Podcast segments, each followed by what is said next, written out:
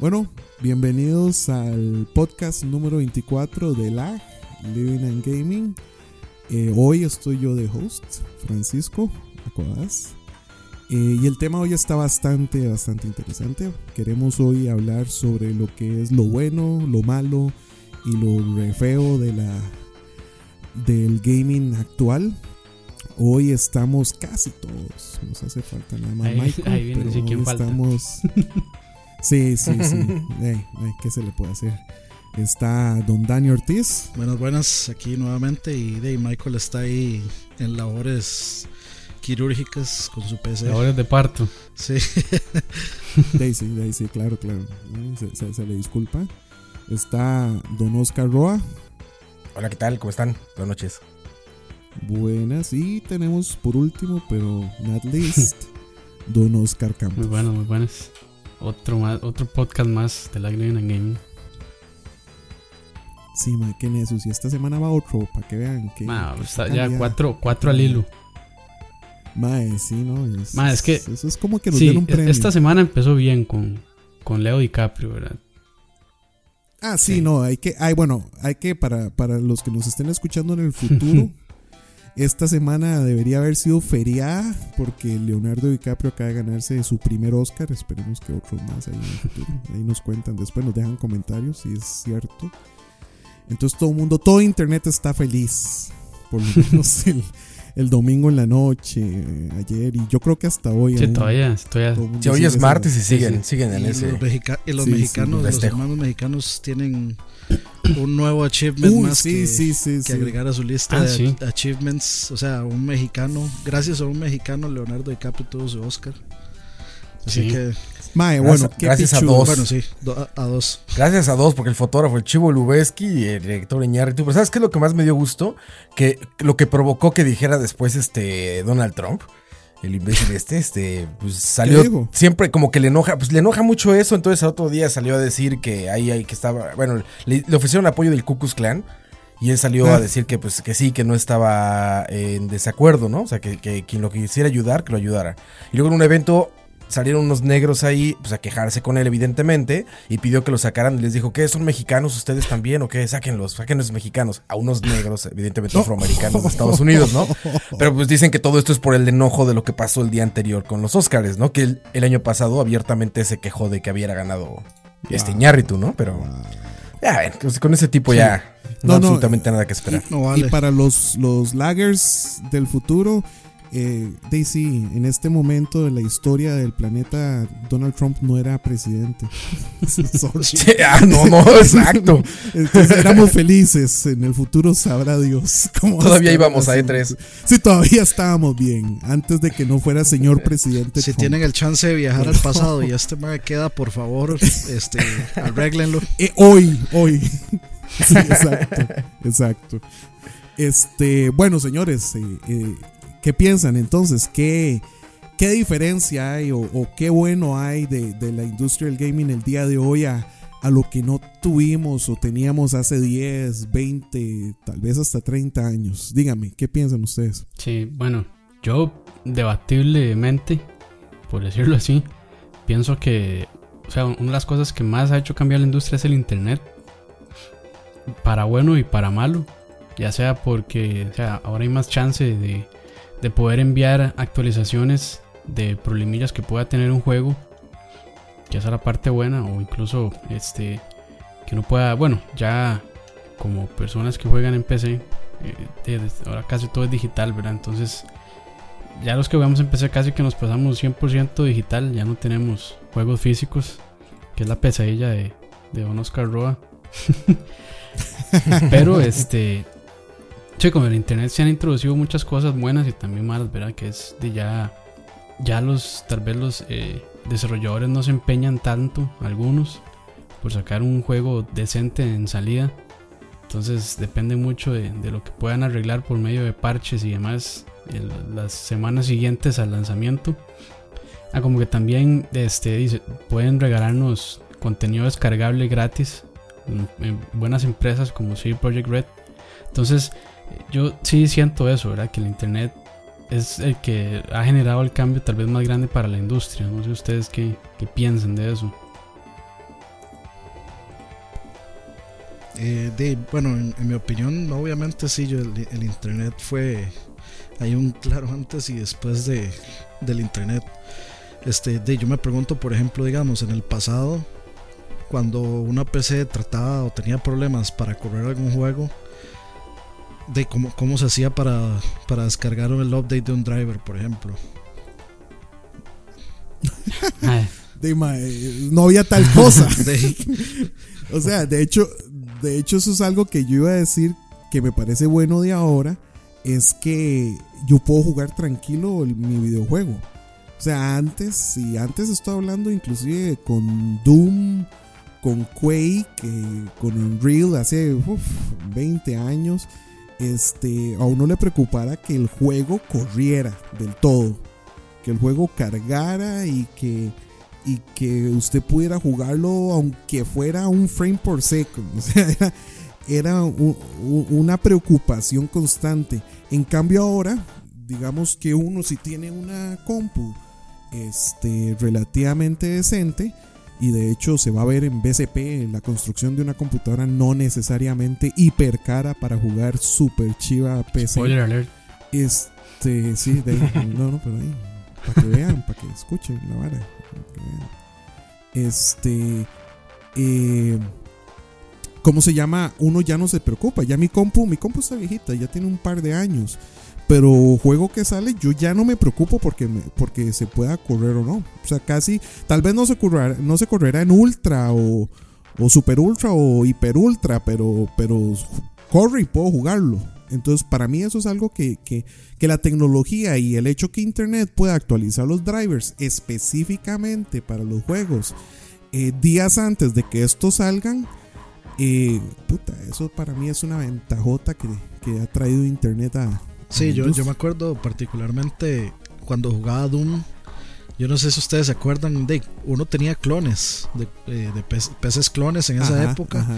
Entonces uno ponía Doom y lo ponía a configurar la, eh, la tarjeta de sonido. Entonces uno tenía que ir por cierto. absolutamente todas las opciones a ver cuál le daba a uno el sonido decente.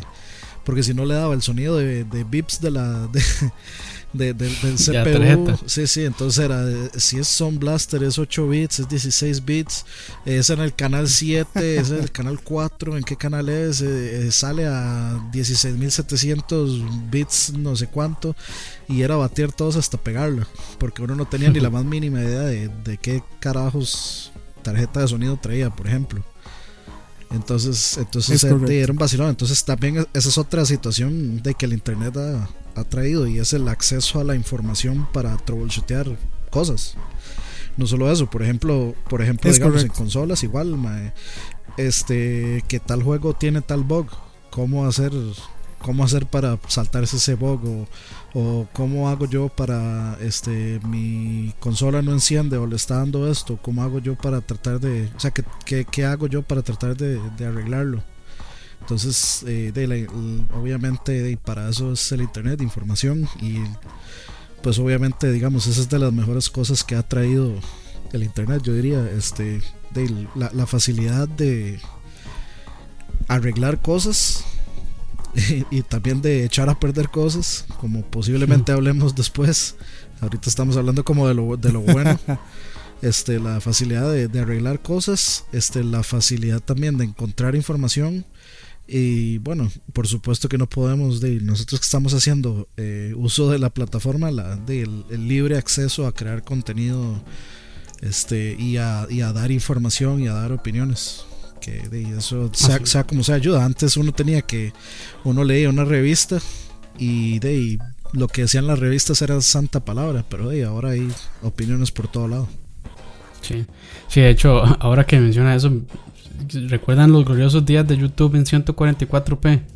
Que eso era el super tuanis. O sea, ahora, ahora en YouTube se puede ver hasta en 4K.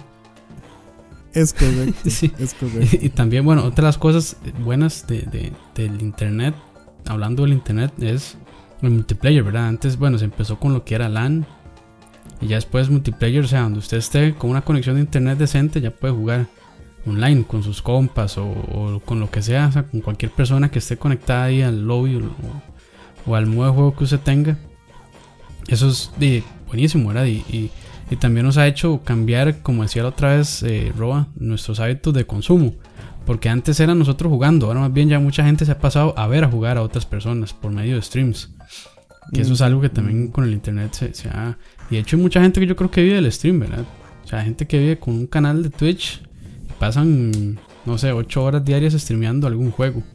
Y con eso les da para vivir. Sí, sí, claro. Es que ma, el concepto que para, para un ma de mi generación tan extraño es que alguien no esté viendo usted jugar y le dé plata por eso. O sea, a mí no me. Yo creo que ya lo he dicho como en cuatro podcasts, pero es que no, no, no logro que pase por los sesos ese concepto de. Eh, que, que, que es muy de la gente de, ahora, man. O sea, gente, gente más joven. muy que- normal. Que, hace Es eso. una- muy orgánico. Es, es bastante normal. Es más, hasta Es hay que depende, memes que, que- que dicen de. Sí, depende. Sí, Porque digamos, yo, yo Sí, sí, claro, claro. O sea, yo no, bueno, yo sí de hecho he donado, he donado plata a un canal, pero porque sí me parece, o sea, a mí sí me gusta, o sea, es una vara mía, a mí sí me gusta ver. Sí, el contenido. Ok, Ya- claro, llámeme claro. boyerista si quieren, pero, A mí me gusta. pero sí, digamos, por ejemplo, yo estoy suscrito al canal de, este, de Maximilian, que es un, un pro player de Street Fighter. Y el más hace contenido bastante entretenido para mí. Y entonces yo lo paso viendo el más jugando solo juegos de pelea. El más muy bueno y de hecho uno, uno llega hasta aprender y todo viendo al más jugar. Entonces yo pienso que depende mucho del contenido. O sea, digamos, a mí en, a mí en eso Sí, no claro. me extraña que la gente... O sea, hay donaciones de donaciones. Por ejemplo, digamos, a este ma Maximilian, este, una vez una persona le donó como 6 mil dólares. Uf, sí, le, le hizo el mes. No, y, y luego este mismo Mae, este, hay, él, él tenía un suscriptor que era muy, que también era, de, hacía streams, etcétera. Y el Mae estaba pasando por una situación muy difícil. O sea, el Mae se había quedado sin trabajo y tenía un montón de, de deudas de pensiones, etcétera, no sé cuánto. Y el Mae, este, le donó como 4 mil dólares también. Entonces, Imagínese. entonces de, de hay, hay- hay como cierta, dependiendo de la persona, camaradería entre, de, entre, la, entre la gente que está haciendo eso, hasta cierto punto. Obviamente, este, de, pues también tenemos otro tipo de personas como este, ciertas youtubers que salen muy escotadas y, y Sí, el, sí, le- el recuadrito en la esquina con el juego y el resto de la pantalla, Es- ellas. Exactamente. O sea, uno. es- son eh, ellas el, el 94% del screen y el resto el, el juego. Entonces, sí, eh, Cosa que se agradece. De cada, cada quien ¿Para ve el contenido Dota? que le Ya he visto interesa. mucho Dota y mucho LOL en mi vida. Ya puedo ver más bien las chichotas Ro- antes Roa, que ver el Roa, una consulta. Dota ¿Cuánto ha gastado usted con las boy streamers? Pues nu- nunca he donado nada porque me acabo de enterar que se puede donar. Pero más que nada, ahora más que, más que ganas de donar, me dan ganas de ponerme yo a jugar a ver qué baboso me dona a mí. Sí, sí. Es ¿No? que sí, mae. Eh, Lo que a mí me hace gracia es que cuántas horas, mae, cuántas putas horas he jugado o hemos jugado, mae, videojuegos y haremos nuestros comentarios, nuestras rabietas, nuestros bailes de victoria y, y nos pudieron haber pagado, mae. Sí, sí, sí. Por, por eso, mae. Entonces es es súper. a, mí me, a mí me parece súper curioso, mae. A mí me parece este súper curioso. Y entonces en, en eso en realidad lo que hace es que eh, eh, Internet ha traído, ha juntado a la comunidad gamer. Que eso ha sido algo bastante bueno, me parece a mí. Sí, porque siempre se, se dice que el gamer es el mae. Bueno, que a veces pasa. Eh, todavía- el mae solitario todavía. ahí en el- en- todavía, porque en igual nos dicen casa, ¿verdad? solitarios porque estamos cada quien en el sótano de la casa de la mamá, pero en la computadora, hablándonos entre nosotros. Y que todos somos más, no hay mujeres. Sí, sí. O sea, no, es un estigma que no ha cambiado. Sí, quién sabe, y quién sabe cuándo irá a cambiar, ¿verdad? Sí, y de ahí nos falta Roa Y que hacemos podcast. también. y nos, fa- nos falta Roa que nos comente cuáles piensa él que, que son aspectos positivos de esta nueva era de, del gaming. Yo creo que la ventaja, por ejemplo, algo que me gusta mucho a mí particularmente es el acceso a juegos eh, de manera mucho más sencilla, digamos. Este, por ejemplo, con- desde el Wii y las Virtual Consoles que ha abierto Nintendo, eh, puedes tener acceso a juegos que ya normalmente no puedes, ¿no? O sea, eh, por ejemplo, lo que pasó con. Airbound, ¿no? Con Airbound, que es el Mother 2 japonés, ¿no? Lo trae Nintendo América en el Virtual Console, trae un Airbound que ahorita un cartucho te puede costar, este, no sé, 300, 400 dólares Wow. en eBay, donde sea. Hay muy pocos cartuchos de Airbound y con el Virtual Console, por 6 dólares, puedes jugarlo, ¿no? Entonces, creo que eso, eso, o sea, la descarga, el DLC, estas rentas eh, por internet y toda esta facilidad, digamos, de acceso a títulos, permite que el, el que no haya copiado, o sea, que no haya copiado físico, digamos, de los cartuchos, quiere decir que puede alcanzarlo muchísima más gente y permite que no exploten los precios como de maneras así como excesivas, ¿no? En el que digan, como ya es la única manera de jugarlo en el mundo tener ese cartucho, el cartucho cuesta cientos de miles de dólares, ¿no? Como el como el este de Nintendo de World Championships. World Championship. Chrono- Trigger es carísimo. Exacto, Chrono Ah. Trigger. Que, y aquí en América es, es más fácil conseguirlo que en el mismo Japón. Wow. O sea, en, en- en América hubo más copias de Chrono Trigger, digamos, indeseadas, de gente que no entendió el juego o que no se quiso clavar con un RPG japonés de ese tipo. Y entonces aquí es más fácil, pero en Japón es, es- es más caro el cartucho y también no es tan accesible, pero también está en Virtual Console, igual que muchas cosas. Y creo que ese es un aspecto súper importante. Por ejemplo, juegos como Rocket League se deben al DLC. Todo el mundo Claro. los conoció así y pudieron tener acceso a él a través de, de- de esta renta que dio PlayStation ahí como, este, como gratuita, entre comillas, ¿no? Entonces creo que eso es, es- eso es para mí particularmente que soy como enemigo número uno de todo el DLC, de todas las rentas en Steam y las rentas y todas esas cosas. Creo que ese es un- algo que me gusta y que creo que es bastante, bastante positivo. O sea, ahorita le puedo decir, ahorita, por ejemplo, Nintendo estrenó en 3DS esta semana Pokémon eh, Yellow, Pokémon Blue y Pokémon Red, ¿no? Entonces ya puedes por 5 dólares, ya cualquiera que tenga un 3DS puede jugar esos, eh, tener esos acceso a esos juegos rentados sin tener que comprar un cartucho y Mm. sin tener como que hacer gran investigación ni nada, ¿no? Entonces eso me parece bien interesante. Cool. Eh, entonces vamos, eh, vamos, eh, volvemos a lo mismo. Internet, este, la comunidad, el acceso que tenemos a los títulos ahora. Eh, ¿Qué más? ¿Qué más bueno tiene ahorita? ¿Qué les parecen los juegos? ¿Los juegos han mejorado? ¿Son peor? ¿Son, Son diferentes. este, Sí, yo iba a decir lo mismo, son diferentes.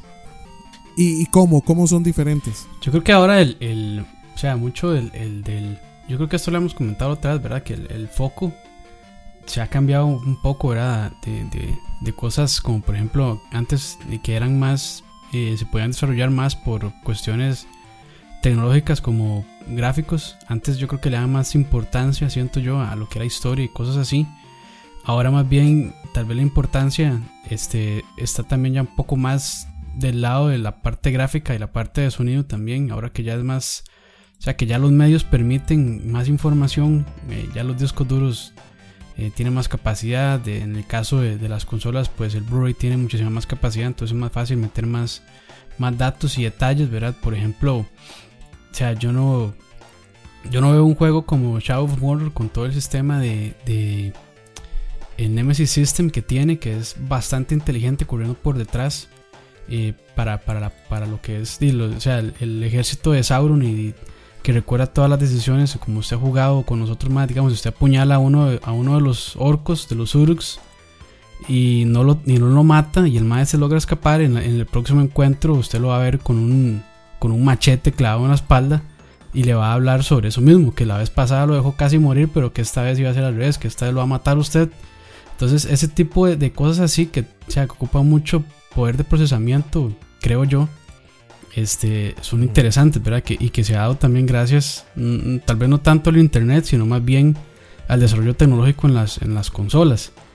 Eh, que de hecho, me parece, no estoy del todo seguro, en el caso de Shadow of Mordor, que eh, la versión de Play 3 y de Xbox 360 es un Nemesis System más simplificado, digamos, porque eh, según los que hicieron el port para, para las consolas de, de gener- generación pasada, dijeron que no tenían la potencia necesaria para poder hacer todos los cálculos y todas las cuestiones que el sistema requería.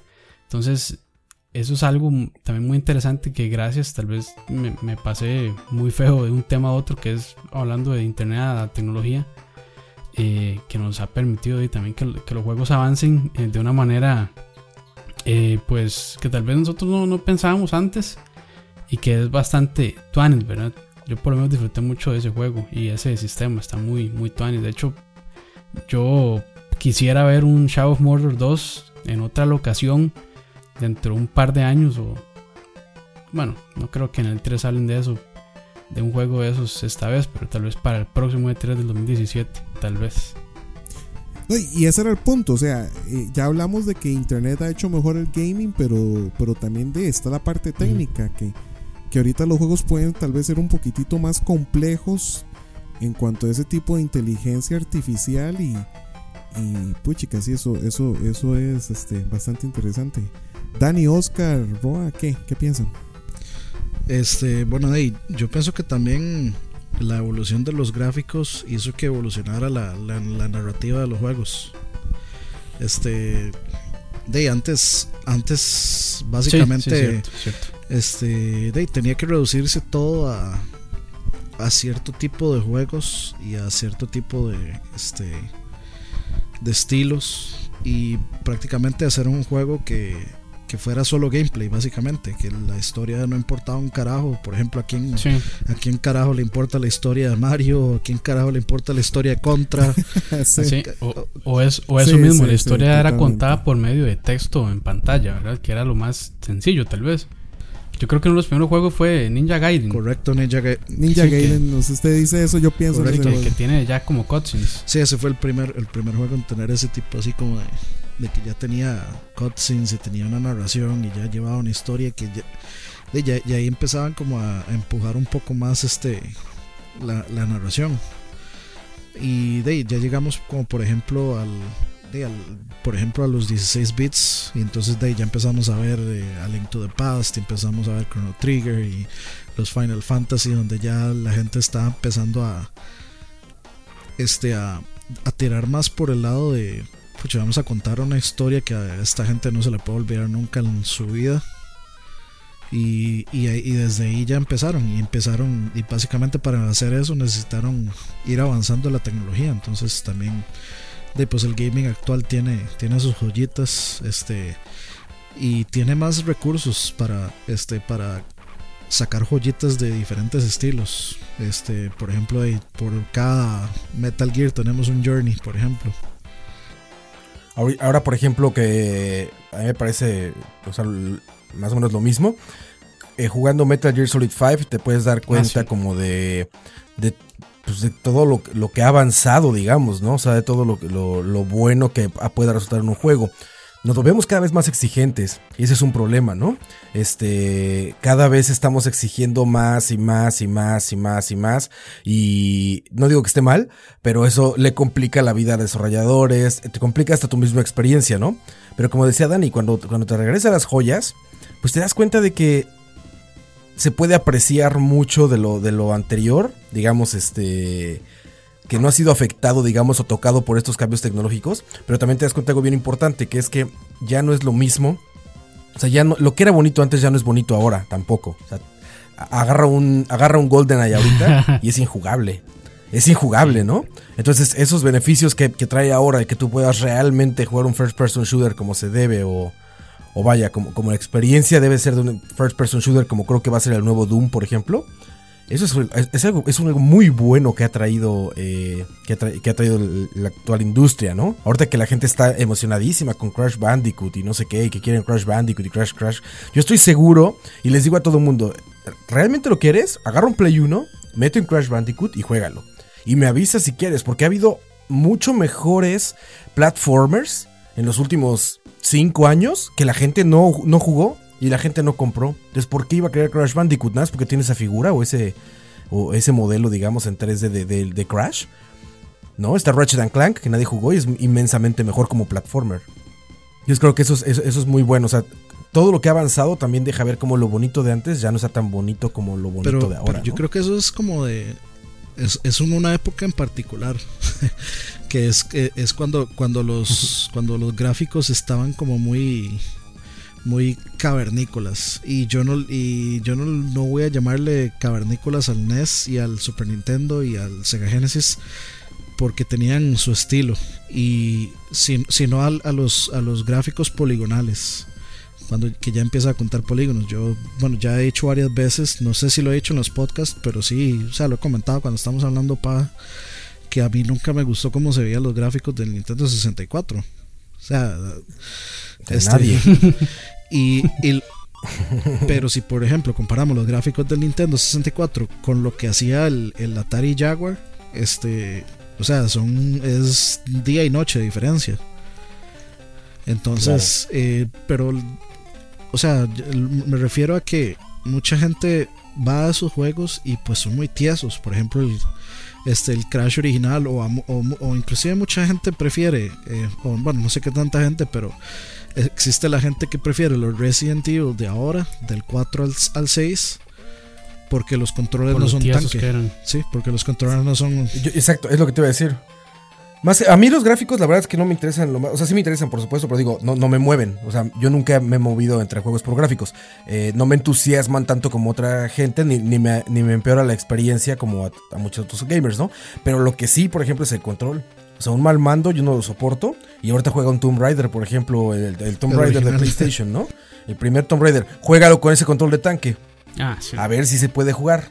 O sea, se vuelve desesperante la experiencia, ¿no? Se vuelve y eso, les digo, también ha cambiado para bien. El uso de las cámaras, por ejemplo, ¿no?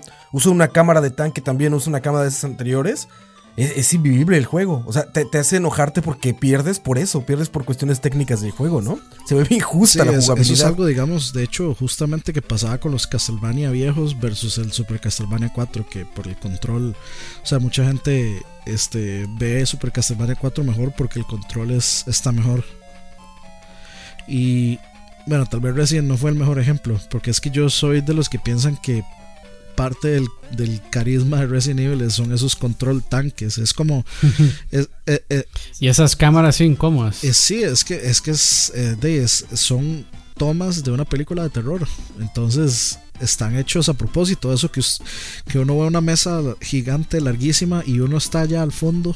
Este, y no puede ver, o sea, se escucha que, que hay un zombie, escucha la voz y escucha los pasos que él viene, pero usted no sabe si viene del lado izquierdo de la mesa o si viene del lado derecho hasta que él salga. Entonces es, le añade tensión. Pero ti- tiene mucha razón eh, en eso, ¿no? Pero ahí creo que es donde precisamente había antes una, un mal ejemplo de lo que era un videojuego, en que querían que fuera películas, ¿no? Igual es otro tema. Claro, ahorita que dijo claro, muy bien claro. que, que la cámara era como una película, pues exactamente eso me parece. Pero creo que un videojuego nunca debe ser una película, porque una película es una experiencia pasiva. Y si Es un videojuego es una experiencia pasiva, no es un Sí, videojuego. Uno, uno no Es- tiene control de lo que pasa. Absolutamente de nada, ¿no? Si te están llevando por un riel como en una aventura ahí, este, de, como ir a Disneyland, ¿no? Si yo lo he platicado en otro podcast, si te llevan nada más como ve por aquí, ahora voltea a ver para acá, ahora voltea a ver para acá, no, no es Sí. inmersivo ni interactivo como debe ser Sí, un videojuego, mucha- ¿no? Y mucha gente, yo, yo, bueno, yo, yo opino igual, ¿verdad? O sea, la- el, la- el cine y los videojuegos son industrias completamente aparte. Aunque mucha gente quiere como combinarlos, digamos, y o sea, sentir al usuario que está como en una experiencia cinematográfica. Por ejemplo, en este, The Other 1880 Shit. sí. Sí, sí. que, o sea, que lo que vendían era como, o sea, querían vender esta experiencia cinematográfica, pero de ahí no, no, no, lo lograron, no lo lograron del todo. Y, o sea, yo creo que ahí es donde también entra la cuestión de, bueno, que mucha gente, ahora que está de moda lo del copyright y así, ¿verdad? Que, que hablan sobre los videojuegos y que le meten copyright a los videos en YouTube y demás porque están enseñando imágenes de un videojuego, pero o sea, cambia tanto la experiencia de un jugador a otro porque uno es el que tiene el control del, del juego hasta, hasta cierto punto, ¿verdad? Por lo menos en lo que es jugabilidad. Si, si son cutscenes y demás, pues ya están preestablecidas y eso sí no se puede cambiar.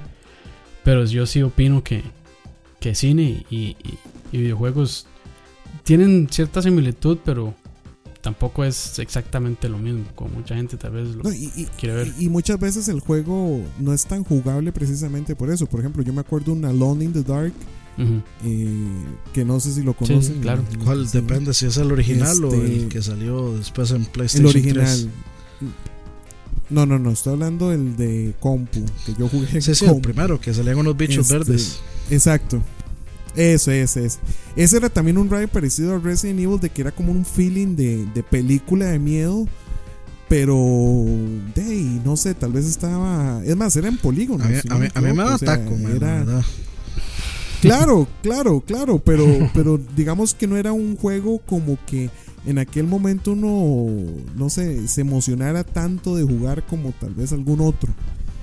Este, tal vez está adelantado su. Es, tiempo es en posible, o sea, de ese eh, Alone in the Dark fue el, el, el padrino, el creador del survival horror. Fue, fue antes que Resident Claro. Evil. Claro, claro.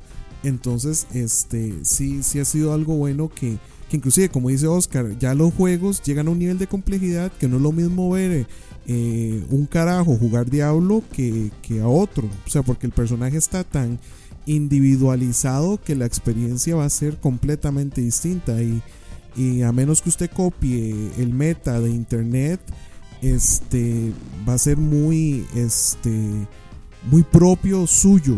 Entonces yo creo que eso también es algo que bueno de ahora, que, que cuesta que los juegos, eh, cada persona lo juegue exactamente igual. Por ejemplo en Skyrim, eh, que, que- que esos juegos abiertos, que básicamente el, el que lo quiera jugar lo juega como, lo, como le da la gana. Yo, yo he jugado Skyrim y casi que solo he jugado los, los side missions y no he hecho la historia Ah, sí, principal. sí, sí, sí. Se puede pasar, Entonces, se puede pasar 100 horas haciendo estupideces por otro lado y no tocar la historia.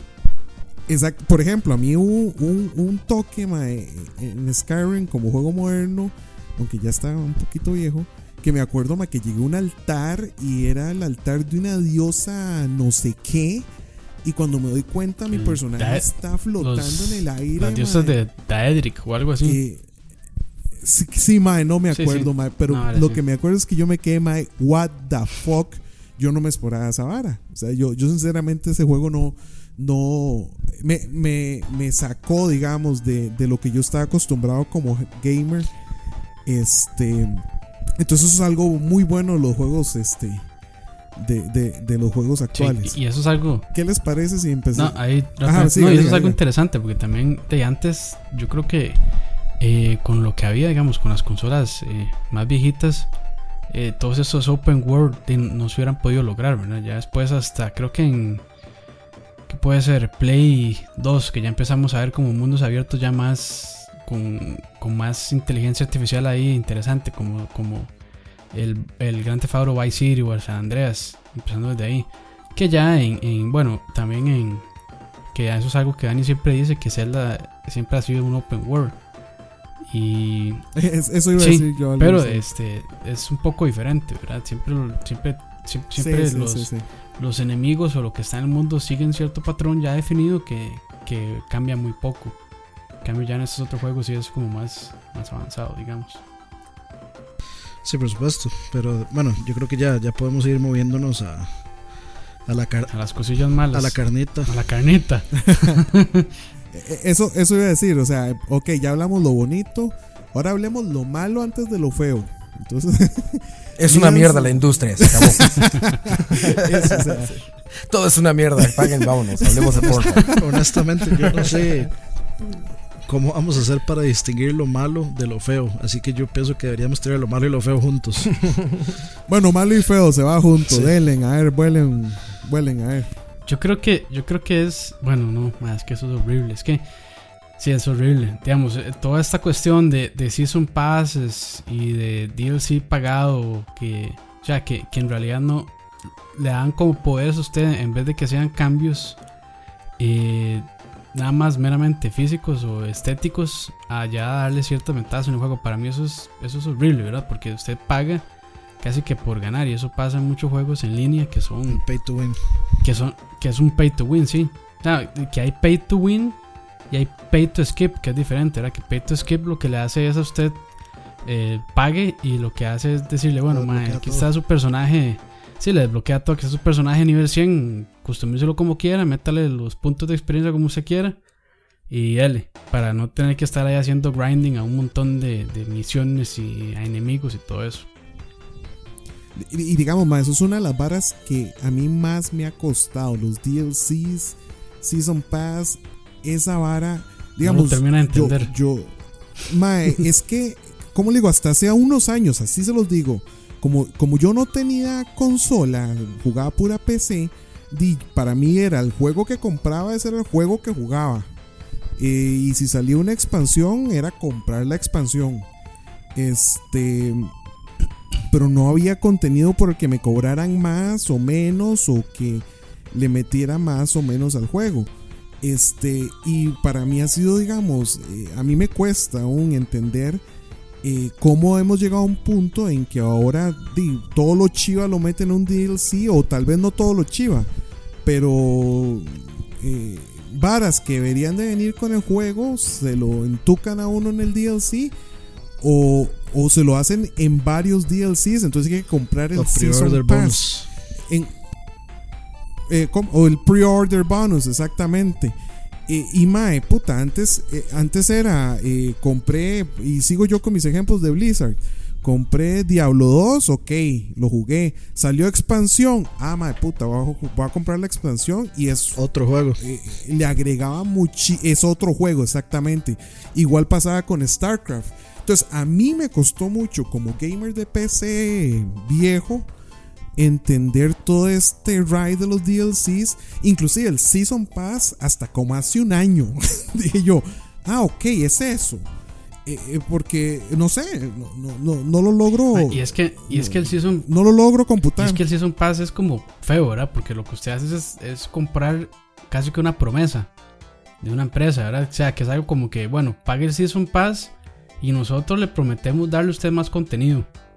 Este, que no va a tener que pagar un 5 de más, pero tiene que confiar en nosotros que se lo vamos a dar. Y, y, y- y nada le garantiza a usted que se lo den. Yo, yo no sé si O que sea bueno. pasado eso, yo, yo, o que sea bueno, sí, ¿verdad? Que, que muchas veces no pasa, que eso también. Pero yo no sé si, si existirá algún caso en que, o sea, alguien compre un Season Pass y que después este, la gente no, no entregue más contenido descargable, ya sea en forma de misiones o ya sea en forma de, de cambios estéticos o cualquier otra de las cuestiones que ellos usen. Pero sí pasó, por ejemplo, con, con Arkham eh, Origins. Arkham Knight. Eso te- con Arkham Knight. Ah, bueno, sí, sí, sí, sí, sí. ¿Cuál va a ser? Salió Season Pass y nunca corrió el juego bien. sí. O sea, seguían vendiendo el Season Pass, pero el juego no corría bien.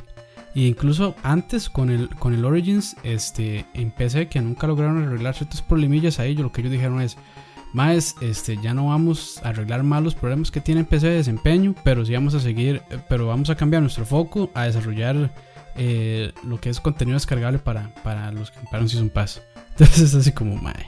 O sea, prefiero que arregle el juego antes de que me dé contenido que, que tal vez ni voy a aprovechar porque no me llama la atención. Si son, Y que ni tiene que ver si con la historia. trajes ahí extras de Batman y que no tiene nada que ver con la historia, sí. Yo, yo lo que pienso es que es, todo este asunto del Season Pass y de los DLCs es un asunto de perspectiva, es un asunto de, de, de cómo estamos viendo nosotros el contenido. Porque, por ejemplo, ahora, o sea, la forma en que estamos viendo todo esto es como, mae, eso tuvo que haber estado en el juego. Eh, Debía, o sea, uno siente que esto tuvo que haber estado en el juego. ¿Por qué no está esto en el juego? ¿Por qué me están cobrando por esto? En el pasado, eso, en el pasado eso no se así, era como sale la expansión de Diablo. Y es como, wow, man, esta hora trae dos personajes más y un montón más de historia. Una expansión. Pero por ejemplo, digamos, ¿por qué este veamos por ejemplo el- el- las expansiones o veamos por ejemplo la forma del modelo que usó Blizzard para vender StarCraft 2 que lo vendió que lo vendió que lo vendió en tres partes diferentes entonces cualquier persona puede puede llegar y decir mae pero ¿por qué mejor no me venden todo eso en un solo paquete? porque tengo que pagar No, tres veces yo soy el primero. Yo soy el primero en que me le cago a Blizzard porque me vendió StarCraft partido. O sea, y yo que amo esa empresa, los odio con odio jarocho por haberme hecho comprar este, los tres juegos por aparte. Ahora, Pero yo siento que mucha gente no se queja. Sí hay una diferencia, man. O sea, yo le puedo decir que StarCraft, el primero, que traía las tres clases y todo el asunto, era un juego bastante uniforme. Pero el StarCraft actual que me dieron, me vendieron entre comillas tres juegos, mae, puta, pasar de, de los humanos, de los Terran, a, a, ¿cómo se llama? Los Zergs, y ahora los Protos, yo sí sentí diferencia. No, no- digamos que ahí es donde se me baja un poquitito el rage de que lo hubieran hecho así, porque sí siento que tal vez, ok, no es. Vamos a ver, yo lo veo como, como que me vendieron tres expansiones, casi. Este, y eso que yo no le saco jugo al multiplayer porque yo soy una perra jugando multiplayer de Star. Y ese es el fuerte. Eh, exactamente, a mí yo, yo lo compro por amor a la franquicia en realidad. Este, pero, pero, puta, si ustedes probablemente preguntan en la comunidad, cada expansión o cada capítulo o, o cada clase, eh, le agregaba al multiplayer cosas eh, que cambiaban el meta, cambiaban la forma en la que la gente jugaba. Y, y, y puta, por lo menos sí es este. eh, sí era apreciable. Por eso, O sea, pero este, o sea, perdón, es que es, es- es vacilón porque sí, yo, yo se entiende todo eso, pero digamos, hay otros juegos que lo hacen y les dan durísimo. Por ejemplo, veamos, eh, voy a poner de ejemplo Street Fighter 4. Que Street Fighter 4 salió, sacó eh, Street Fighter 4, luego sacó Super Street Fighter 4, luego sacó Super Street Fighter 4 Arcade Edition y luego sacó Ultra Street Fighter 4. mae. En todos ellos metieron personajes nuevos, pantallas nuevas, un poco varas y el juego meta cambiaba. Porque todo, o sea, en el momento que usted introduce personajes nuevos a un juego de pelea, el tier list de quiénes son los mejores, quiénes son los peores, eh, cambios en el balance del juego, etcétera, todo eso, todo eso viene con juegos nuevos. Entonces, eh, digamos, por, por un lado, eh, a ese es el punto que iba con que tiene que ver con la forma en la que usted como, como consumidor esté viendo el cómo le están dando el DLC. Por un lado, la gente puede decir, más esto es una cochinada, como está, digamos, como yo pienso que está pasando con Street Fighter 5, como más esto es una cochinada, no vi- viene vacío, no trae esto, no trae lo otro, etcétera. Y está la gente que dice, pucha, sí, este, la verdad es que al principio estaba enojado, pero ahora que ya lo tengo es diferente. Como un, un poco también pasó con Diablo eh, 3, con la expansión, que yo lo compré dos veces. Yo lo compré en Play 3, la versión normal, que a mí me pareció excelente, una excelente versión, súper completa. Y luego, por el mismo hecho de que me pareció una excelente versión, me lo compré en Play 4 con la expansión y la expansión le agrega un montón de cosas. Y le siguen agregando. Gratis. Ujú.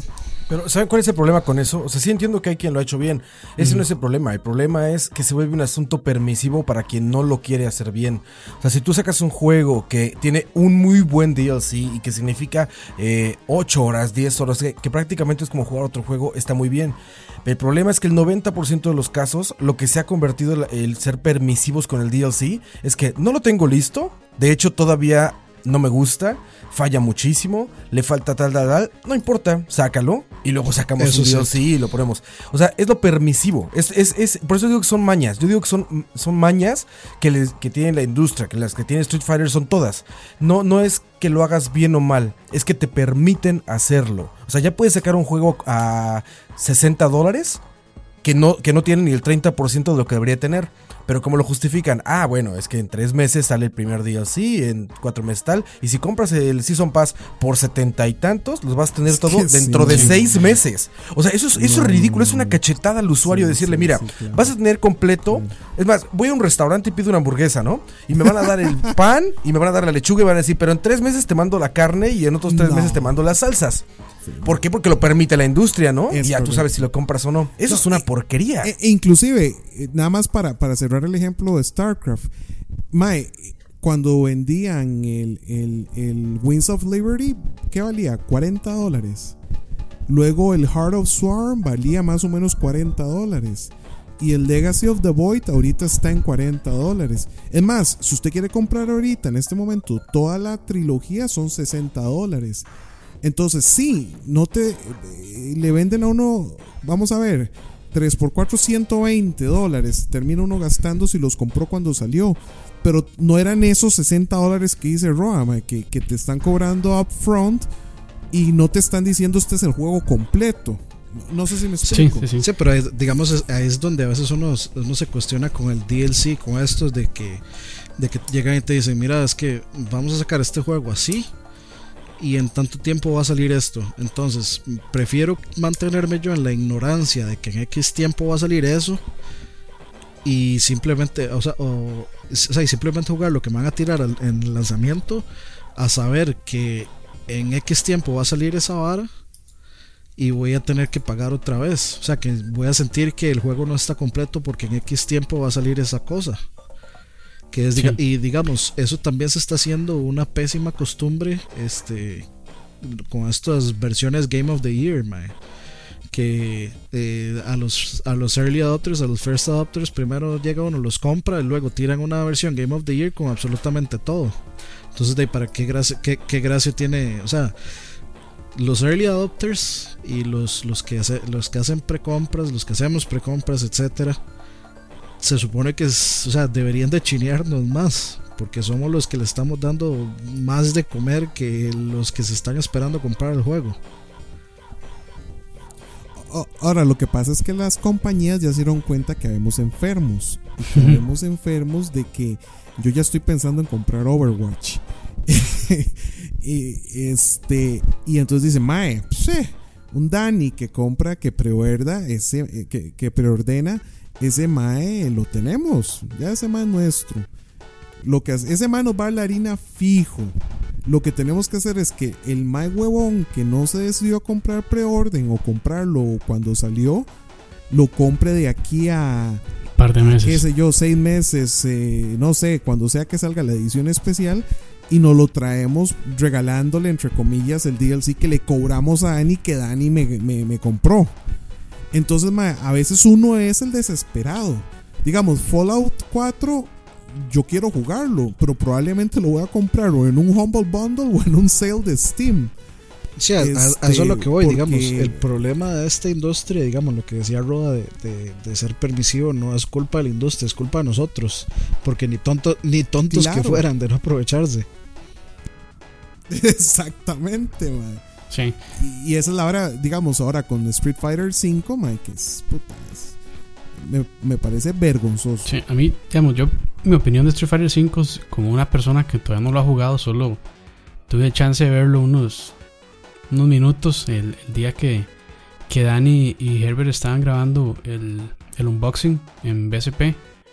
Se ve muy chida, se ve muy bien. Este, según lo que ellos me dijeron, también se juega muy bien. Muy bueno, era esperarse que fuera un juego responsivo, más que de pelea. Y con todo el, el o sea, con toda la cuestión de eSports que tiene, que está ligada al juego. Pero, ma, yo sí siento que le hicieron un toque de rush a la salida. Porque yo o sea, van diciendo, en esta semana de marzo sacamos, eh, no sé, el arcade mode. En esta semana sacamos este personaje. En la otra semana que sigue sacamos esto otro. Entonces, o sea, yo creo que si una persona de verdad quiere entrar a Street Fighter 5 y que no quiere jugar tanto en línea, tal vez sea bueno que se espere cuando ya esté el juego, digamos, casi completo, que tenga todos los modos para que pueda disfrutarlo más, ¿verdad? Porque mucha gente, yo creo que sí pasa eso. O sea, compran el juego más que todo por el, por el arcade, por el modo arcade, por los challenges y tal vez por el modo historia. Y se meten ocasionalmente a jugar en línea para, para pues, no sé, jugar con los compas o, para rankear o, lo que quieran hacer. Pero no necesariamente ese es como el, el, o sea, el, modo más fuerte que ellos van a estar usando. En cambio aquí, como ya venía el Pro Tour y otras cosas, yo creo que sí, sí, sí lo hicieron un poquito rush. Eh, para, para eso mismo, era para responder a la necesidad que, que tenían los pro players. Pero y también, o sea, como el fuerte del juego está en el online, a mí se me parece un poco mal que en el día 1 eh, los servidores fallaran tanto. Más cuando el, el, grueso del juego está online. Entonces, eso es otra de las cosas que, que, que, hemos empezado a perdonarle a, a, los desarrolladores y a los publicadores. O sea, que llegan con un juego eh, a veces completamente roto o semi roto, por decirlo así. Y, ya sabemos que el, el, Day One hay un parche de 6 gigas y tenemos que esperarnos, aparte ya lo que duramos bajando no sé qué, hay que bajar otra actualización para que ya se pueda correr un poquito mejor. Que fue lo que pasó con, con, eh, con Tony Hawk, que el parche de día 1 pesaba más que el juego en sí. Entonces, o sea, el juego pesaba como 6 gigas y el parche pesaba como 7 y el resto. Es como, como ridículo. Y todavía sigue malo. Sí, y, no creo que lo arreglen. O sea, eso sí fue puro. ¿Quién, quién fue la publicadora? EA. No, creo que es este Activision. Activision, sí, Activision. Activision, eso fue como lo último para sacarle. Para tratar. Para o sea, la última exprimida de, de, la teta. Del, de cómo se llama de la franquicia de Tony Hawk. Porque yo creo que ya este año, el año pasado perdían los derechos sobre la franquicia. Entonces se dice, ay, saquemos el último juego ya como para, saquemos algo ya para sacar el último, las últimas gotitas, a ver, a ver qué. Sí, claro. Y este, horrible, porque bueno, bueno, no sé si ustedes tuvieron chance de jugar el Tony Hawk, los anteriores, que eran, bueno, el 2 para Play 1 era un- una cuestión excelente. O sea, de mis juegos favoritos de Play 1 en realidad. Y ver que saliera así tan mal, fue como pff, cochinada. Cachetada a todos los que les gustaba el juego. Es que yo creo que es eso, se aprovechan de, de la nobleza de uno y, y- y de, del amor que uno le puede tener a ciertas franquicias. Y de ahí, ya Batman se aprovechó de eso. Ah, sí, Este, hasta cierto porque- punto, digamos.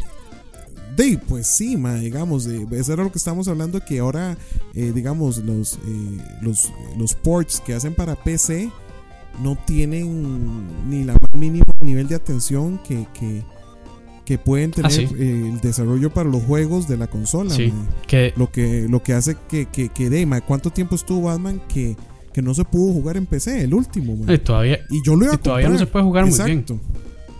Exacto, yo lo iba a comprar, pero porque yo había comprado todos los anteriores, y me parecen juegos chilísimos. Uno es Batman, o sea, básicamente, más me acuerdo, el primero, ¿cómo era que se llama? Ajá, El primero era Asylum. el Asylum. Ma, yo, es- yo decía, ma, ok, estoy jugando a Batman. Y esos más se aprovechan de ese ride, de que uno ya casi que, que, que a ojo cerrado compra un juego de Batman. Y sobre todo, digamos, en el caso para la PC, nos tiran esa cochinada que, que, que, Sí. que de ahí no, no todo el mundo le Sí, funciona. pero en, en el caso de estos juegos así rotos, en día uno, ya como que ya la gente está tal vez aprendiendo un poquito más, ¿verdad? O ya se quitan, porque por ejemplo, con, con el Assassin's Creed del Unity que salió malísimo para todo lo que existía, o sea, para todas las plataformas en las que salió, salió mal. Este, esa gente resintió mucho las ventas para, para el siguiente juego que fue el Syndicate. Y yo no lo he jugado todavía, pero muchos dicen que, o sea, que es uno de los mejores Assassin's Creed en años. O sea, mucho mejor que el Black, que el Black Flag, que el Unity, que, que el 3 incluso. Entonces, y, pero sí lo sintieron con las ventas, porque fue uno de los juegos de la franquicia menos vendidos. Y también se ve que los más dijeron para el 2016 no vamos a sacar eh, Assassin's Creed. Entonces este año, bueno, a, a lo que han- a lo que se ha dicho, este año no hay Assassin's Creed. Hay película. hay películas, sí. ah, bueno, sí está la película, A ¿cierto? ver qué tal. que, que eso para mí se ha vuelto un problema moderno. Cómo desgastan las franquicias. Que antes no pasaba tanto, ma. Ahora, puta, Call of Duty, estoy esperando el Black Ops 6 ahorita. No sé cuál es el que sigue, ma. El 3. O sea, el Modern Warfare X Super Duper, no sé, ma. Entonces, no sé qué piensan ustedes de eso. Las franquicias anuales.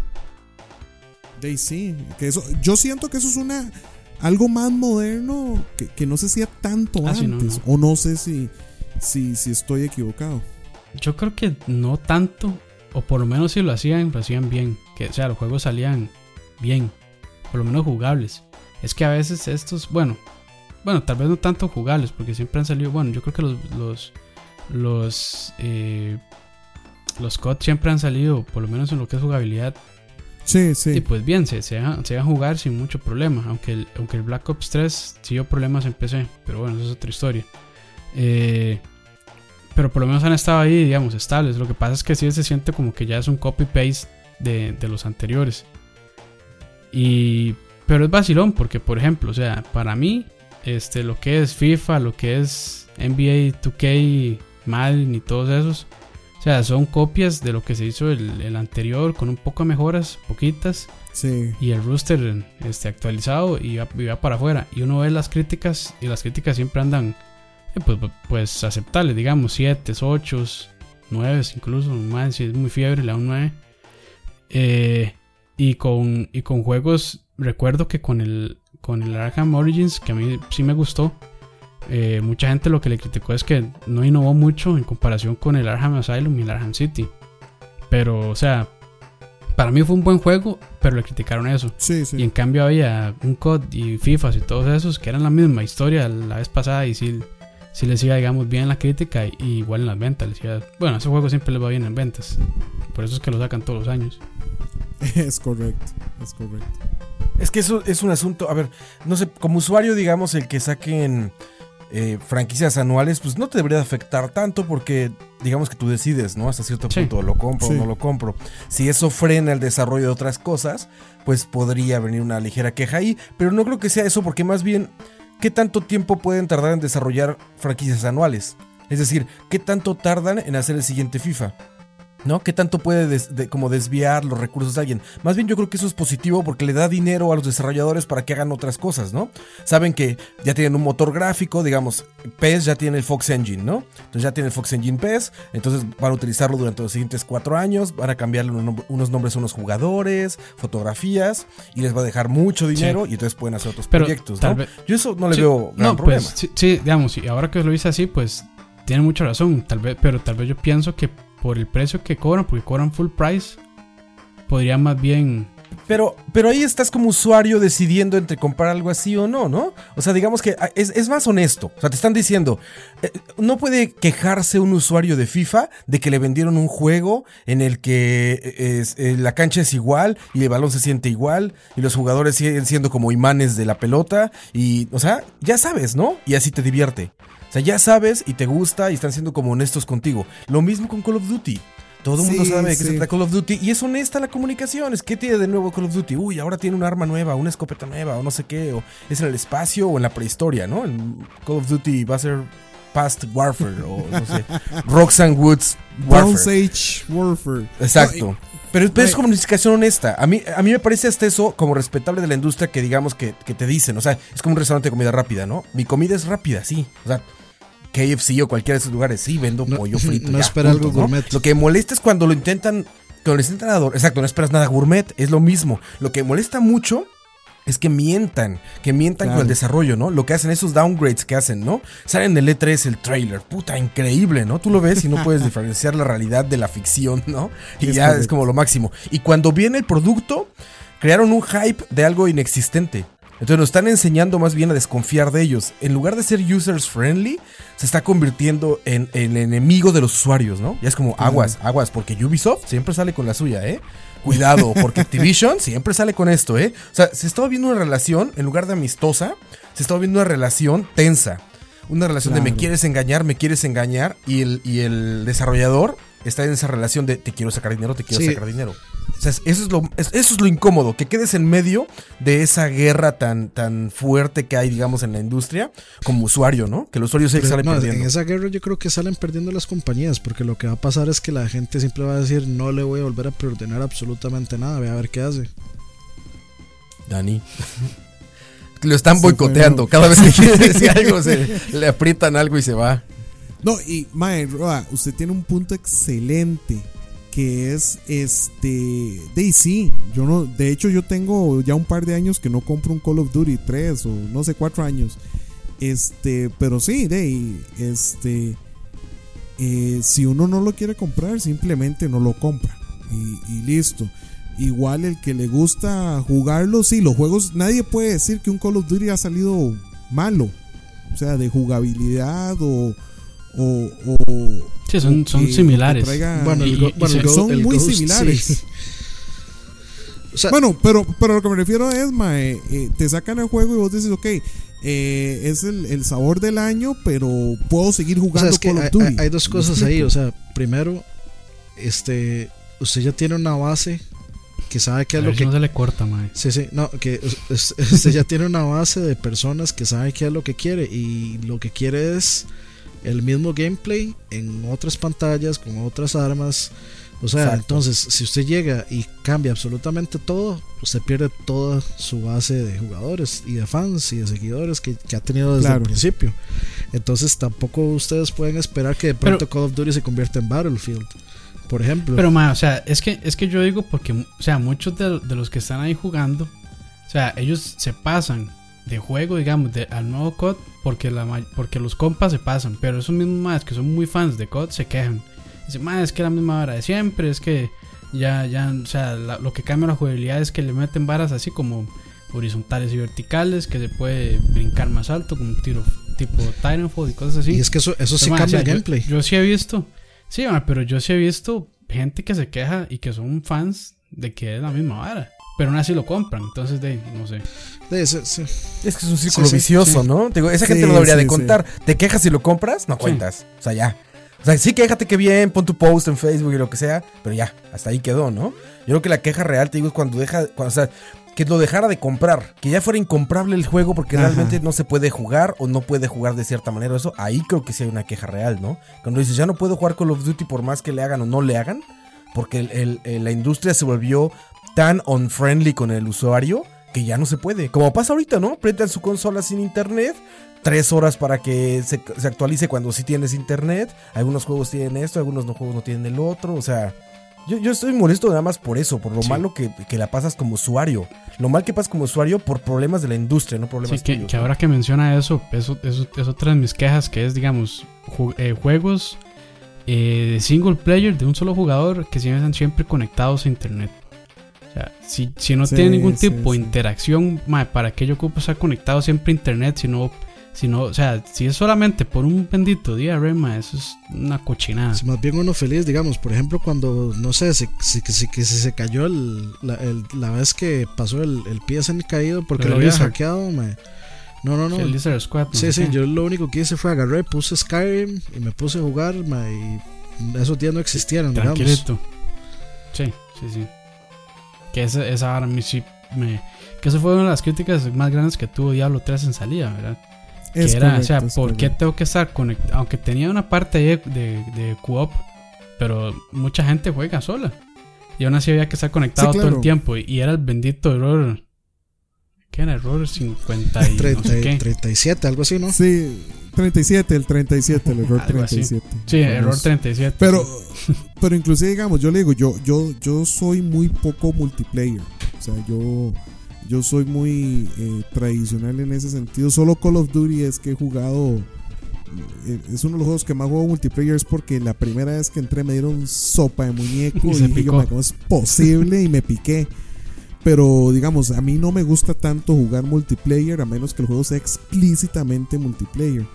Este, y bueno, hey, Diablo ha sido un juego que, que disfruto con, con unos ciertos compas que son súper fiebres, mae. Paragon, y- Paragon 1000. Mae, si no, hay un mae épico, José ahí, ¿sabe? You know.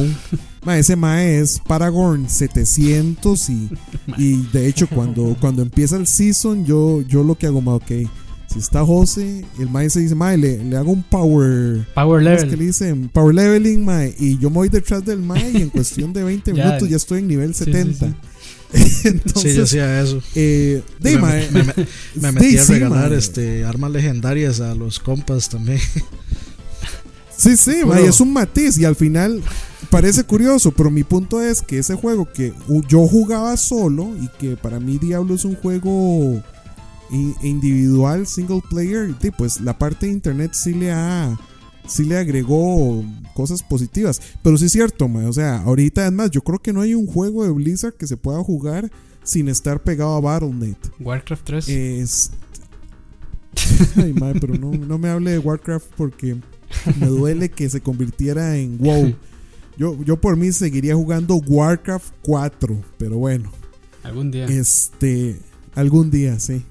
Eh, pero de mae, eh, eh, eso es una de las cosas que a mí no me gustan, de hecho, que, que, que me obliguen a estar pegado a, este, a internet cuando, mae, yo estoy acostumbrado a que mis juegos los podía Sí. jugar en el momento que yo Que quisiera. ese fue uno de los problemas del Metal Gear Solid Rising, en el que, us- en el que uno usa Raiden, que es como el, el spin-off. Que más, ese sí es single player, pero puro, ma. O sea, no hay nada online. Y aún así el juego lo tenía uno que estar por fuerza conectado. O sea, Y es una- una pega, pero bueno, sí. Este, y, y, ¿y qué les parece? ¿Cómo va a ser el impacto del VR en el, en el gaming? ¿Cómo lo ven ustedes? ¿Cómo lo proyectan? ¿Algo positivo?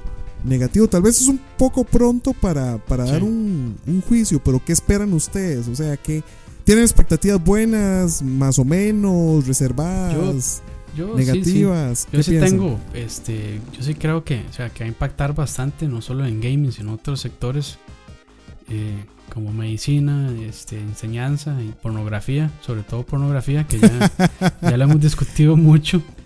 Este, Sí, eh, claro. pero Nunca es mucho. Sí, sí. Pero este, De- de- eh, el, el problema que está que, que tenemos ahorita es que es muy caro, ¿verdad? O sea, ya anunciaron el, el Oculus a 600. El, el HTC, el Vive, el Vive, a- que es con el, el que sale con, junto con Valve, a 800.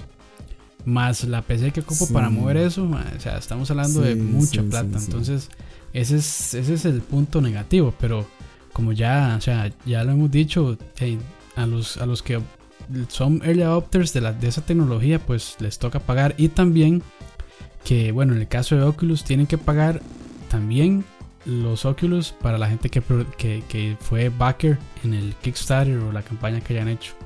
Entonces, de, de de alguna manera tienen que sacar la plata para poder también financiar esos otros que le tienen que enviar eh, a las personas que, de, que de un principio están apoyando el proyecto. Entonces, yo por eso creo que, que sacaron con ese precio. Pero el del Vive sí me parece un poco ya muy volado. Pero vamos a ver. Vamos a ver qué tal, porque ese trae con los controles y no sé qué. Es que eso, es, eso es lo que iba a decir. Viene con control ya Ya move. de VR que aparentemente es bastante bueno. Sí. Ahora, algo que a mí yo he visto de esos juegos es que eh, eh, se ha vuelto como una tendencia que en los juegos de VR usted no se mueve tanto como que se teletransporta a un cierto punto. O inclusive he visto juegos que funcionan como los de Riel, este, de los arcades, de, de los shooters de arcades de antes, que, que lo que se moviera, el, el mae se movía solo y Es usted lo que hacía House era disparar. Y, y Time Cop y Exacto. Eso a mí me tiene Eh, preocupado. Porque. Sí, a mí, digamos, a mí no me gusta. Yo sé que en un arcade a mí no me gusta eso. Eh, no sé ahora, nunca me. Nunca he experimentado un Oculus. Wink, Michael. Este. Más, eh, sí, la- la- eh, ¿Cómo se llama? la próxima Entonces, vez que usted no vaya sé, al estudio No tiene sé que, si. tiene- tiene que- hay que decirle a Michael que Ma- lo lleve. Ah, no. Mal, el, Fijo. el, el el problema del Oculus de Michael es que ya está adulterado, mae. Por- ¿Cómo así? Mae, Ya está emula Nintendo, creo. sí, mae, ya. O sea, emula Nintendo, mae, ha pasado. Ya acepta ROMs. ya, Ya acepta ROMs de todo, ya. mae, ya, ya también. Ya lleva varias horas acumuladas de, de pornografía VR también. Entonces, o sea, Ah, la ya, pucha. ya, sí. ya, ya está toqueteado, ya está toqueteado. Hay que llevar desinfectante la vara. Sí. Qué madre. Bueno, pero entonces a usted no los preocupa para nada el VR, digamos, en cuanto a la, a la industria del gaming. Es que Yo la verdad creo que será una alternativa, ¿eh? O sea, creo que va a ser otro accesorio, otro periférico. Y creo que todavía le va a faltar para despegar. Digo, yo nada más estoy esperando a que diga PlayStation el precio del VR. Sí, sí. Si PlayStation sale caro, tenemos ratos sin VR, ¿eh? Vamos a estar un buen, unos, un, un par de años quizá, en los que va a empezar el desarrollo y se va a hacer no sé qué. Pero si sale a buen precio el, el, el VR de PlayStation, ahí creo que sí puede ser una revolución. O sea que todos los, los desarrolladores empiecen a buscar técnicas para meter sus juegos a VR. Creo que ahí es donde puede realmente como, como ser algo importante, pero yo creo que va, va a reducirse una cuestión de precios, 100%. Así de cuánto nos va a costar poder entrarle al VR. Yo lo que pienso es, digamos, eh, creo que ya lo había, eh, Roa lo había mencionado, este, no me acuerdo si fue en un programa de BSP o en un podcast, que el, el gaming clásico no va a desaparecer. Eso estamos 100%, yo estoy 100% de Ah, acuerdo sí, con no, eso. no, no. Control y tele siempre van a estar ahí. Este, de hecho, yo una de las dudas más grandes que tenía con el VR era cómo se iba a jugar un juego en tercera persona. O sea, qué tan, qué tan inmersivo iba a ser un juego en tercera persona. Mm. Y en el E3 Mm. pasado me saqué la duda jugando este demo que se llama Edge of Nowhere, que es de Insomniac. Es basado en un libro. Es como de terror, más o menos, como de suspenso. Es basado en. Se es inspirado en Lovecraft, de hecho. Entonces, Ah, eh, es un juego en tercera persona. Y con el Oculus, o sea, yo sentí que la inmersión es una cosa chivísima. Y este del otro lado tenemos juegos como, por ejemplo, de hecho, creo que Skyrim es, es eh, tiene la opción de VR. Entonces, pues jugar un juego como Skyrim mm. y entonces, Uh, sí. a- en cierto punto sí, se supone que la, la- la inmersión debería ser el VR y controles que reflejen sus manos. Entonces, el juego que yo jugué de- con el Morpheus, eh, el de PlayStation, era, era un shooter en rieles, como Time Crisis, como House of the Dead, etc. donde uno va en una van y, ¿Y cómo lo donde básicamente lo único que uno mueve son las manos con el control del move y la cabeza, por supuesto, este, para ver qué es lo que hay alrededor. Pero sí es súper inmersivo. Entonces, digamos, yo ahora veo, por ejemplo, este Oh, juego, eh, Heavy Rain, que va a salir otra vez, lo va- van a sacar un remaster para PlayStation 4. Y para mí esa sería una experiencia perfecta para VR. Aunque sí puede, puede ser un poco, un poco intensa para mucha gente, algo así tan. Porque es, es un juego fuerte, este, pero puede ser muy interesante. O sea, yo siento que se está cayendo la oportunidad de, de poner eso en VR. Y lo otro es que, o sea, realmente, aún jugando con control, porque el, este, el Edge of Nowhere lo jugué con el Oculus y con un control de Xbox, aún con control común y corriente, igual uno sigue, o sea, sigue estando demasiado metido en el mundo. Es que, mae, o sea, cuando es siempre lo dice Michael, usted no y lo dice Roba también, usted no puede explicar lo que es hasta que usted lo prueba. Porque es que simplemente us- usted, se- usted mismo mueve su cabeza y usted mueve su cuerpo alrededor para ver todo. Porque, o sea, es todo a su alrededor. Usted está dentro del mundo. Entonces su cabeza usted la mueve y uno ve el mundo del juego. Usted no ve- usted deja de, estar en el lugar donde está y está en el juego. Entonces ya, ya eso hace demasiado exagerada la, la inversión. Porque, por ejemplo, en ese juego uno eh, ah, toma una cuerda y va bajando hacia una, hacia, eh, una, una caverna que está completamente oscura. Y en esa caverna, para ver, eh, la cámara se enfoca siempre hacia donde está el personaje bajando, de forma, digamos, vertical. Pero si yo quisiera ver qué hay arriba o qué hay abajo, yo tengo que mover mi cabeza para arriba o para abajo. No hay de otra, no hay de otra forma. Entonces, sea como sea, aun si es en primera persona o en tercera persona, eh, si el juego está bien hecho, el, eh, va a ser siempre una experiencia inmersiva. Sí, bueno, entonces tal vez sí se ve un panorama Sí, prometedor, este, por positivo, decirlo así, prometedor. Y yo creo que es eso, ¿verdad? Muchos de los que no lo hemos probado, lastimosamente, no, no tenemos una idea exactamente qué tan inmersivo puede ser. Y, y yo creo que es de esas varas que hay que probarlas para, Sí, sí, es la única. para, para, para, para involucrarse, que también creo que debería ser una de las formas en que se lo vendan a uno. Sentarlo a uno, ponérselo y que ya uno diga, a la puta, bueno, 800 dólares no está tan caro para lo que acabo de vivir. Este, entonces, de, bueno, eh, eso se ve, se ve bonito. Muy bonito. Bueno, ¿qué, qué les parece si entonces vamos cerrando? Cerrando. Este, ¿cómo, ¿Cómo ven entonces ustedes el, el- el futuro? Ya, ya hablamos de, de- de la actualidad, ¿cómo ven el futuro? ¿Lo ven bien? ¿Lo ven este, incierto? Este, o, o- o lo ven feo? ¿Cómo, Yo creo que ¿Qué, qué- qué sí, yo creo que como dijo Ana al principio, mucho depende de, de, de cómo nosotros reaccionemos a la industria, ¿verdad? Porque si nosotros seguimos pues comprando DLC, si seguimos comprando Season Passes y si seguimos este pues bueno, con esa cultura que ya hemos desarrollado, o sea, ni tontos que fuera, dijo Ani de nuevo, este, los, los- las y los desarrolladores de no aprovecharse de eso. Porque al final ellos están por negocio, ¿verdad? Ellos están en el negocio y ellos, ellos ocupan hacer plata con lo que hacen. O sea, tampoco están ahí por amor y por entretener eh, gratuitamente a, a todos los gamers.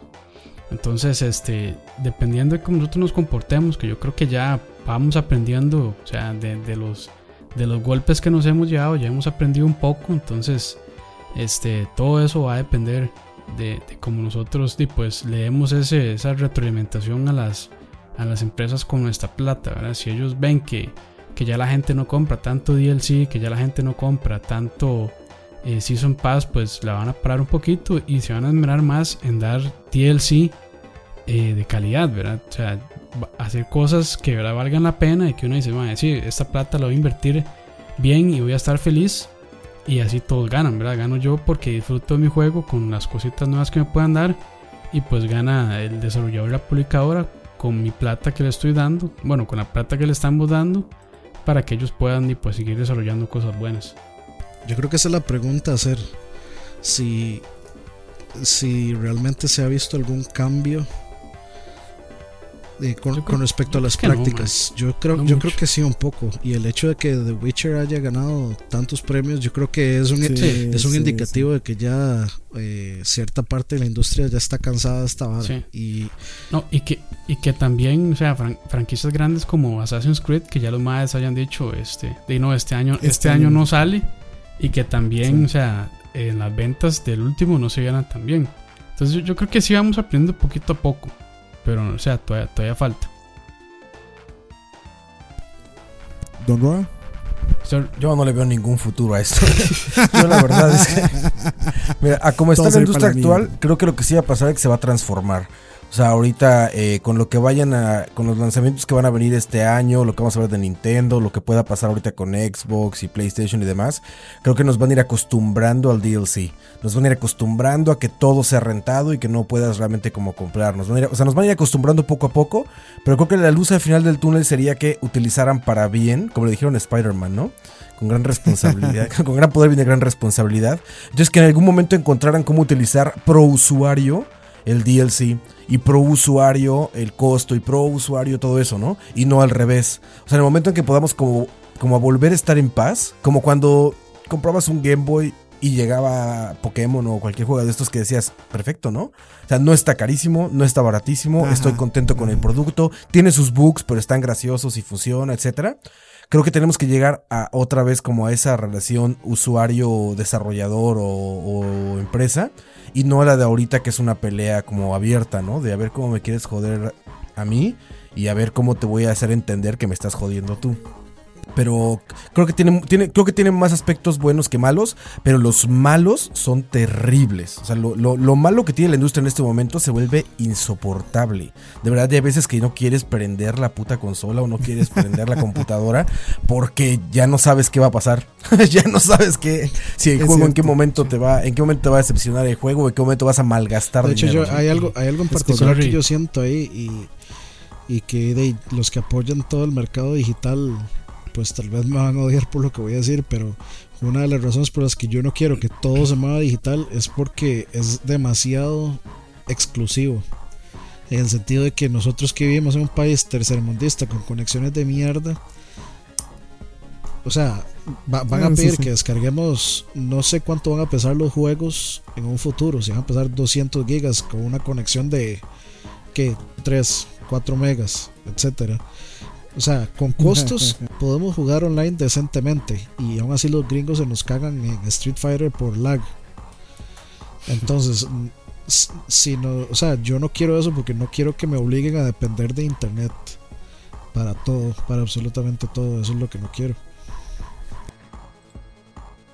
Eso es un buen punto. Y sí, ahorita, ahorita vuelve un poco exclusivo. Dime, que estar tranquilo con bajar 20 gigas, 15 gigas, si, si uno tiene una buena conexión. Pero sí, si uno tiene una conexión de 2 megas, eh, 3 megas, 5 megas, fácilmente esos 16 gigas se convierten en, ¿qué? 24 horas. eh, tal vez un par de días bajando. Sí, por ahí. por ahí. Eh, Entonces, entonces, mae, sí, es, Y es que inclusive las compañías, mae, las, co- las mismas compañías es como piensan eso, mae, así como todos aquí tienen conexión de 100 megas, entonces les tiramos un parche día de, día 1 de 6 gigas que van a bajar en 20 minutos, 10 minutos. Y de ahí uno que tiene una conexión ahí de indito, mae, este, tiene que esperarse dos días. Dos días donde usted no puede usar el play. Es o correcto. dos días donde usted va a ocupar toda la conexión para hacer algo. mae.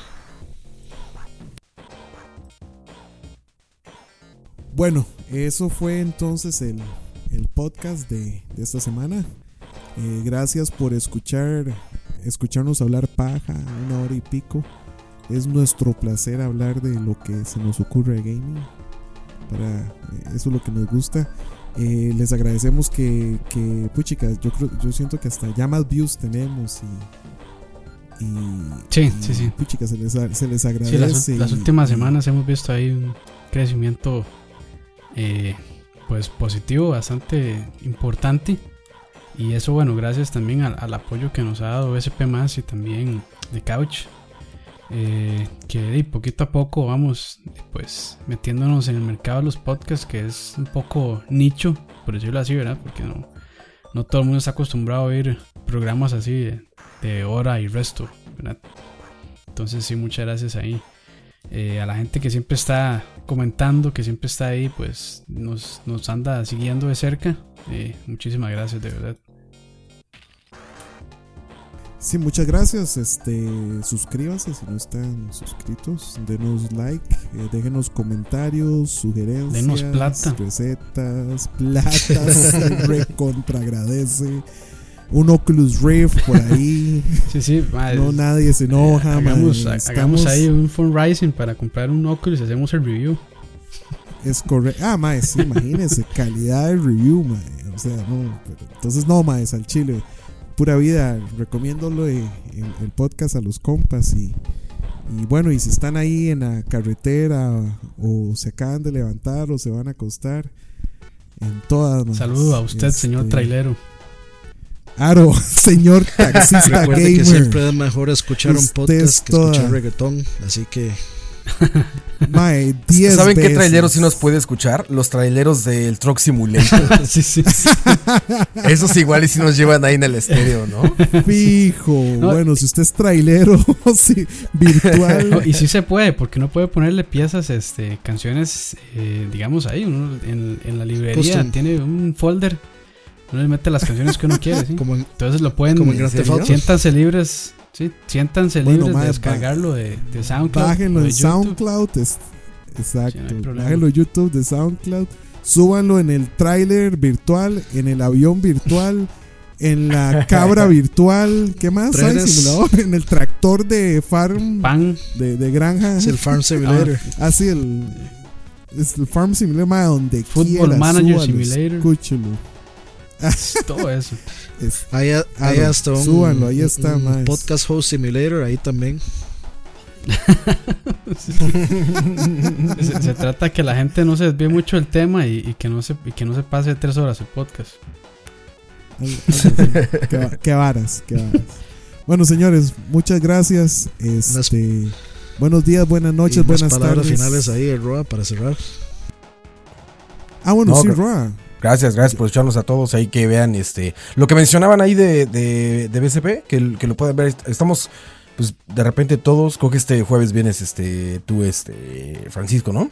Sí, sí, sí, Entonces, van a Entonces conocer aquí el estaremos rostro. más y también eh, es, como una es como lo mismo que esto, ¿no? Pero en versión visual porno, donde de repente se desvía a temas que no tienen nada que ver con gaming, pero pero igual se pone bueno. Sí. Sí. Y pueden ver los espécimes. Es, co- es como, de- es como una porno. De-. La parte seria no importa. La trama no importa. Sí, Donde no. entra un con una pizza y usted sabe qué va a pasar. Mae, qué, qué miedo un día llegar y pedir una pizza ahí, que llegue la pizza medio. Medio, en media, transmisión. sí. transmisión.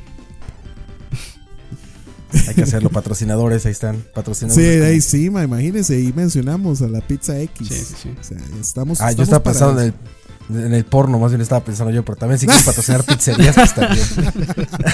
también podría ser bueno Que, tener que nos patrocinadores patrocine Brasil. Sí, Que, claro. que nos, que, no- que nos Exactamente. manden una modelo. Una de Sí, esas que nada, salen que, ahí. que mande el- modelos, pero ningún mae coco. Nada más. Na- Nada más para que se, los- o sea, se les quede como, como lo que se- para que vean que bueno se ponen estas charlas. Oscar Campos adquirió el apodo de Oscar Ebony Campos en el último streaming. Pues, Para que sepan de qué se trata. un Zafis ahí. Bueno, señores, entonces ya saben, eh, pueden seguir escuchándonos hablando más tonteras también en BSP. Este, bueno, Jueves a las, jueves a las vida. 7. Transmisión en Sigan vivo. jueves a las 7, sí, estamos. Ya, yo creo que ya casi fijo, ¿verdad? Cada jueves a las Sí, o sea, todos los jueves siete, a las sí. 7, este, yo creo que ya van como 3 o 4, ¿no? Seguidos, de jueves a las 7. Sí, va- vamos por el cuarto o quinto ya. Imagínense, el, el día que el día que no lleguen todos, este es Oscar solo ahí, este, desnudándose y, y así. Baila. Pero tienen que bailando. hacer donaciones. Tienen que hacer donaciones. Exacto. Bueno, Bueno, sí, ahora, sí, ahora sí. Adiós. Nos vemos. Este, pura vida, se cuidan, sigan jugando, stay metal. Ahí se ven. Pura vida. Muchísimas gracias a nuestro amigo Ram de Videojuegos CR por proveernos el gameplay de Halo 5 que están viendo en este momento en pantalla. De nuevo, muchísimas gracias.